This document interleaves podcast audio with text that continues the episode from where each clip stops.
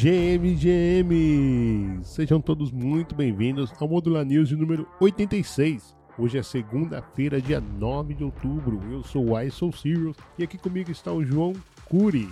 Nós somos o Modular News de segunda a sexta-feira, conectando você à informação, sempre às 6 horas da manhã, as notícias e acontecimentos mais quentes do universo cripto, para você não perder nada. E estamos de volta mais um dia trazendo para você as novidades do fim de semana. Segunda-feira é sempre um apanhadão do que rolou sexta, sábado e domingo, e eu já quero passar a bola pro meu amigo Curi e perguntar para ele como foi o fim de semana dele. Fala, Uai, fala galera. Olha, Uai, por aqui tudo certo, final de semana de grandes aprendizados, mas a gente entra nisso depois.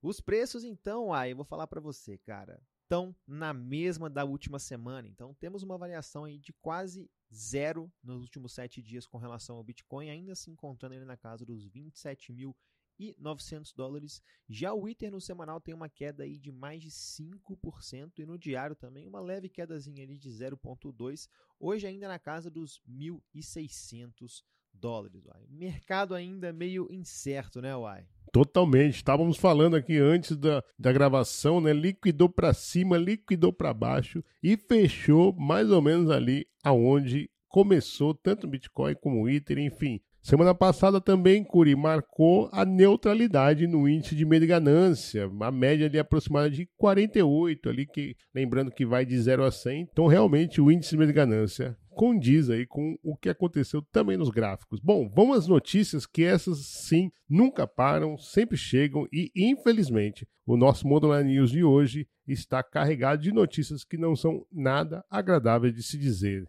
Protocolo Gauss sofre ataque de DNS e perdas chegam a 150 mil dólares e continuam crescendo. O site da plataforma de comunidade Web3 Gauss ficou offline por cerca de uma hora no dia 6 de outubro. A Gauss relatou no X que o seu site ficou fora do ar às 14 horas e 44 minutos, horário UTC, confirmando que 40 minutos depois havia sofrido uma violação de segurança que afetou o seu registro de sistema de nomes de domínio, DNS. Ela também alertou para não visitar o domínio até que a situação fosse resolvida. No momento da gravação, Curi, a Gauch ainda não havia confirmado que seu site estava seguro para uso novamente. Após a restauração do site, alguns usuários no X relataram que ele estava bloqueado também pelo Google.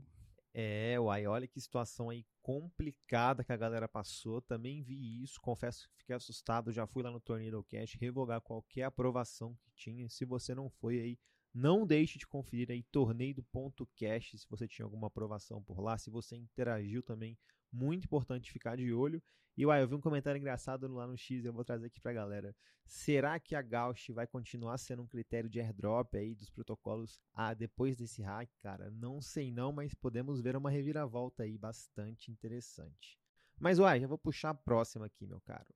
SocialFi na Avalanche Stars Arena que a gente trouxe aqui na última semana sofre hack de 3 milhões de dólares em Avax. A Stars Arena, aplicativo lançado há pouco mais de uma semana na Avalanche, teve quase todos os seus fundos bloqueados e drenados nesse último final de semana.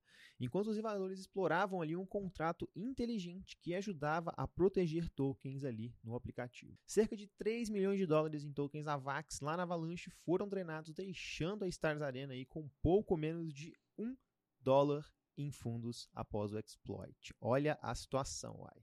Em comunicado no X, a empresa anunciou que o protocolo vai ter colaboração com a Paladin Blockchain Security, uma autoridade líder em soluções de segurança blockchain. E disseram ainda: essa iniciativa reforça o nosso compromisso constante em levar a infraestrutura de segurança da nossa plataforma conforme recomendado pelos principais líderes do mercado, disse lá no X. No último comunicado que a empresa fez até o horário dessa gravação, AI, eles anunciaram que conseguiram arrecadar os recursos para cobrir esse rombo. Não me pergunte de onde, mas parece que teremos um, novo começo, AI. É, muito provavelmente esses fundos vieram da própria Avalanche, o próprio time da Avalanche estava muito feliz com esse movimento, né? Com, o próprio token ganhou uma valorização na última semana de 6%. Então, muito provavelmente isso vem lá da própria comunidade, da própria Avalanche. Entretanto, pô, somente depois que você é hackeado que você vai procurar uma, uma plataforma de segurança em blockchain, Né? Pô, é, são coisas assim que às vezes a gente não entende, né? Principalmente porque foi a última a lançar aí desse Social Fi, poderia ter esperado mais um pouquinho para lançar com mais confiança, com mais segurança, né? Isso é o mais importante. Tá aí, cara, 3 milhões de dólares em Avax e o cara, o hacker deixaram um dólar lá. Impressionante. Mas é isso, olha. Mas deixa eu trazer uma notícia boa aqui, mas também de hack, tá? E essa é notícia boa tanto para a Huobi quanto para o hacker. A HTX, a antiga Huobi, recuperou 8 milhões de dólares dos seus fundos roubados e recompensou o hacker com 250 ITERs. A corretora de criptomoedas HTX da Huobi Global confirmou que um hacker responsável por um ataque perpetrado contra a corretora no fim de setembro devolveu os seus fundos roubados. A corretora também informou que recompensou o hacker com 250 itens após a resolução do problema. Uma das carteiras quentes da HTX teve 5 mil itens roubados em 25 de setembro, um valor aproximado de 8 milhões na cotação da época. Logo após o ataque, a empresa entrou em contato com o hacker para negociar a devolução dos fundos, alegando inclusive, Curi, conhecer a real identidade do criminoso. Por fim, a HTX ofereceu uma recompensa de 5% do montante roubado, algo em torno ali de 400 mil dólares, e prometeu não tomar nenhuma medida judicial se ao menos 95 dos fundos fossem devolvidos antes do 2 de outubro. Não foi antes do 2 de outubro, mas foi devolvido, Corey. É, uai, que eu me questiono nessa situação aí, será que não foi o próprio Justin Sun que devolveu para ele mesmo? será que não foi uma mudança interna ali das coisas? Muito estranho isso Eu não aí. duvido nada. Exatamente, não dá para duvidar de nada, né, uai. Mas falando em corretora, temos que trazer mais uma. Binance revela quantos bitcoins possui em nome de clientes e também em caixa própria. Olha só, uai. a corretora Binance, uma das maiores do mundo em volume de negociação de criptomoedas, realizou recentemente uma prova de reservas em seus ativos. A empresa declarou possuir um impressionante estoque ali de 616 mil bitcoins, avaliados hoje em mais de 17 bilhões de dólares. Destes 17 bilhões de dólares, 588 mil bitcoins são custodiados pela empresa em nome de seus clientes. Portanto, a Binance possui um estoque aí de 28 mil bitcoins, fazendo com que ela seja uma das maiores detentoras corporativas aí dessa criptomoeda. A corretora também revelou possuir um estoque aí de 4,1 milhões de ITERs, dos quais 3,8 pertencem aos seus clientes. Portanto, também Binance possui uma reserva aí de cerca de 107% ali do criptoativo. Bastante interessante esses números, hein, Uai? É interessante. Agora, assim, o... uma das coisas que eu estou gostando muito desse movimento, Corey, é que está gerando, está provocando um estímulo no concorrente. Né? Nós tivemos aqui, nós até trouxemos aqui no Modular News, que a Coinbase é a maior detentora entre as corretoras de Bitcoin. Né? E o que, que isso gerou semanas depois? A Binance declarando isso. E aí você fala assim, pô, mas será que isso é mesmo verdade? Eu acho que no atual momento é, porque se não fosse, nós já saberíamos. Temos a Arca Intelligence, temos vários investigadores muito fortes assim, que é, se a Binance pisaria ali em ovos, em casca de ovos e mal pisado, eu acho que esse ovo iria quebrar. Então, até o momento, como não houve nenhuma adversidade, né, não houve nenhuma. É, fala, opa, vocês estão aqui enganando a população, eu acredito que isso é verdade e é muito interessante. Isso é muito importante, né, Core? Bom, tocando o baque e puxando a última notícia, hoje é segunda-feira, mas quem é que não gosta de uma boa cervejinha na segunda-feira? Cerveja brasileira Open Source capta 235 mil reais com a Nausdal. A Public Good anunciou sua expansão para o mercado internacional. Originária do Brasil, a marca de cerveja foi inspirada no espírito colaborativo de projetos de NFTs como a Nausdal e tem como objetivo criar um elo legítimo entre o universo Web3 e o mundo real, é o que dizia a reportagem. A Public Good IPA tem sua receita, marca e rótulo disponíveis ao público em seu website, permitindo que qualquer pessoa faça sua própria cerveja e utilize os elementos da marca a seu gosto, ou seja, uma cerveja código aberto. Com financiamento recente de 45 mil dólares pela Nausdal, a Public Good IPA tem planos de expandir suas operações em cinco localidades globais, além de Brasil e Portugal, onde já foi lançada em junho em parceria com a cervejaria Narcose e em outubro com a cervejaria Canil. Curi, que bacana esse movimento, hein? É, uai, legal demais. Eu tava, inclusive, na segunda da outra semana, ouvindo aí os pessoal aí da Public Goods IPA falando no Space lá da Naus. Achei legal demais, aprendi pra caramba e fiquei super animado com a ideia dos caras, uai? Fiquei muito legal mesmo. E eu vi, inclusive, uai, que tem uma novidade ali no rótulo, que agora também tem umas versões ali, tanto com a, a pessoal lá da PFP Supply, quanto também com o do Jack Butcher. Muito legal aí. Olha só essas marcas da Web3, essa, esse CC0 aí se tornando cada vez mais impactantes. Mas, uai, cara, o juiz já apitou e eu vou puxar o bate-bola porque a gente tem coisa para falar hoje. Binance perde market share do mercado de spot pelo sétimo mês consecutivo. O volume de negociação à vista perdido na Binance foi supostamente distribuído entre exchanges como a HTX, anteriormente Huobi, a Bybit e a DigiFinex. A galera tá preferindo aí outras corretoras, hein, uai?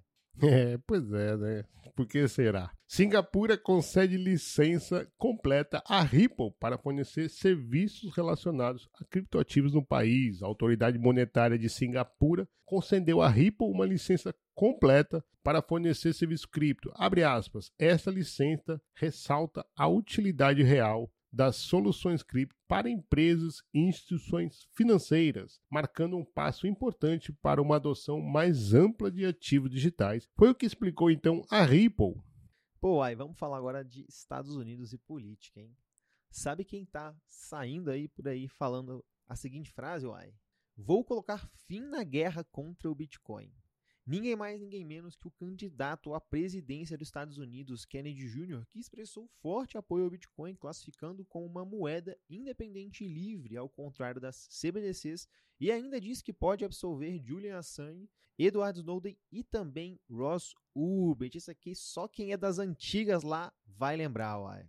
Cara, bem bacana essa fala, viu? Achei muito legal. E como nós matamos a charada lá atrás, né? O Bitcoin, a CBDCs, vai ser tema de campanha das eleições. Aliás, não só dos Estados Unidos, mas eu acho que do resto das próximas eleições do mundo inteiro. E olha essa daqui, uma bomba, Curi. CVM autorizou e a empresa emitiu mais de 18 milhões de reais em tokens RWA, tokens de ativos digitais né, da sigla em inglês, em apenas um dia, Curi, 18 milhões de reais de token RWA. O setor cresceu mais de 400%. Após a autorização da CVM, a empresa, como eu falei, emitiu mais de 18 milhões de reais em tokens em apenas um dia e mostrou um avanço extraordinário do setor de tokens RWA no Brasil. É isso aí. E falando em tokens, cara, negociação de stablecoins no varejo ainda não é permitida em Hong Kong, diz funcionário.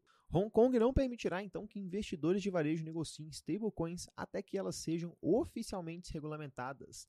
Algo que deve acontecer, uai, talvez lá para o final de 2024. Agora que pergunta que fica, uai, e o Yuan digital, cara?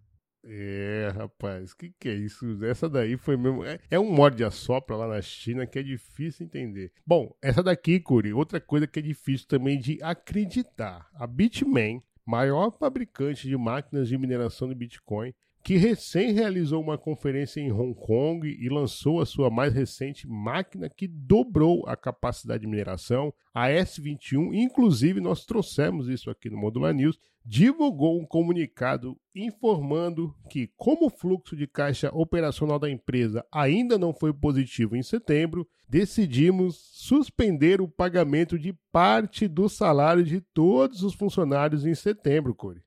Parece que é até brincadeira, hein, Uai? Não tem nem o que comentar em cima disso aí. Bom, as notícias por hoje acabaram, mas a gente tem uns recadinhos aí pra galera. Primeiramente, Uai, queria agradecer a comunidade toda do Degenerados, Lip, PVDex, o Bagre também. Cara, receberam a gente de portas abertas ali. E podemos fazer então Degen Like a Boss, Guelph, Uai e eu. Fizemos ali uma aula no, nos últimos finais de semana, ali, sábado e domingo, intensivão, hein, Uai?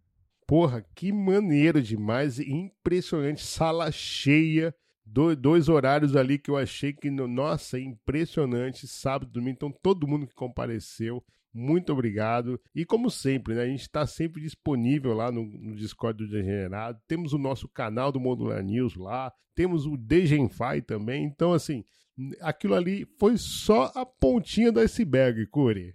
Exatamente, Uai. Novamente, nosso agradecimento aí para todo mundo que ouviu a gente no final de semana. Como o Uai falou, tá só começando. Uai, hoje, às 21 horas, a gente tem um encontro, cara. A gente vai falar de adoção cripto na América Latina.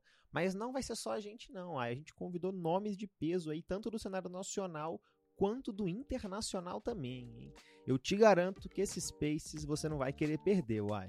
Não vou mesmo. Então, hoje, às 21 horas, no perfil da Modular, estaremos lá vidrado aí. Porra, agora nós vamos falar um portunhol. É isso mesmo, Curi? É isso mesmo, uai. Estamos todos em casa aí se entendendo daquele jeito. Então é isso. Então chega de notícia. Temos aqui o convite para você estar com a gente hoje às 21 horas lá no perfil do X da Modular Cripto para o Space, que vai ter adoção cripto na América Latina. E quero pedir um favor aqui enorme. Classifique a gente com cinco estrelas aí na sua plataforma de podcast, seja ela Spotify, Apple, Amazon, Google, enfim.